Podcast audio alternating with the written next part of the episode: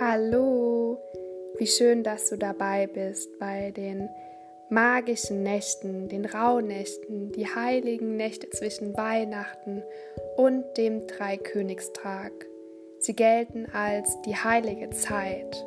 Die zwölf Tage, Nächte stehen symbolisch für die zwölf Monate im neuen Jahr. Sie sagen jeweils die Ereignisse im zugeordneten Monat vorher.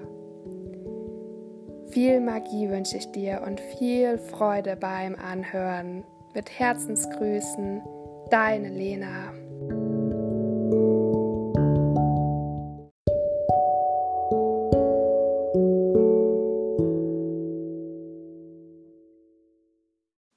Hallo, heute ist Heiligabend, der 24. Dezember und heute geht es um das Thema Rückschau ein ganz besonderer Tag, Heiligabend, Tag der Rückschau vor dem eigentlichen Beginn der Rauhnächte um 24 Uhr. Zu Beginn möchte ich euch mitteilen, warum die Rauhnachtfolgen entstanden sind und wie sie entstanden sind.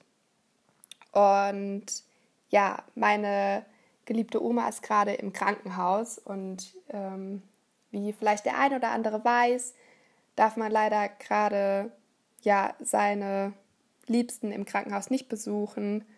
Und so kam ich zu ein paar Ideen und habe hier einen Kalender gemacht.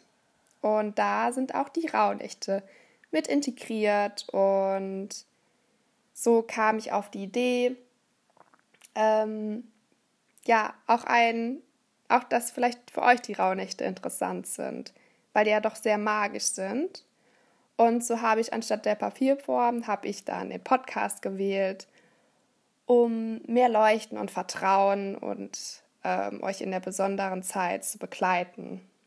Dann kommen wir mal zu den magischen zwölf Nächten ab dem 24. Dezember.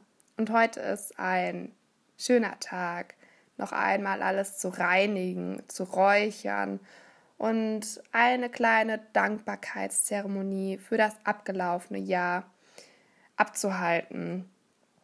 Und deine Rituale für heute könnten so aussehen, dass du dir was zum Räuchern nimmst, zum Beispiel Palo Santos, weißer Salbei, Weihrauch, da gibt es auch diese Kegel und räuchere dein ganzes Haus, deine Wohnung und ja, reinige deine Räume. Und das kannst du auch bewusst mental machen, dass du einfach mit voller Aufmerksamkeit da dabei bist. Und ein weiteres Ritual wäre zum Beispiel ein kleines Dankbarkeitsritual. Dazu zündest du dir eine Kerze an und nimmst einen Zettel und einen Stift und fragst dich mal, wofür du dankbar bist und was schön in diesem Jahr war. Und das schreibst du auf. Und dann kannst du diesen Zettel zwischen deine Handinnenflächen nehmen, kannst ihn zerknäulen und bewusst dich nochmal mit den schönen Ereignissen verbinden.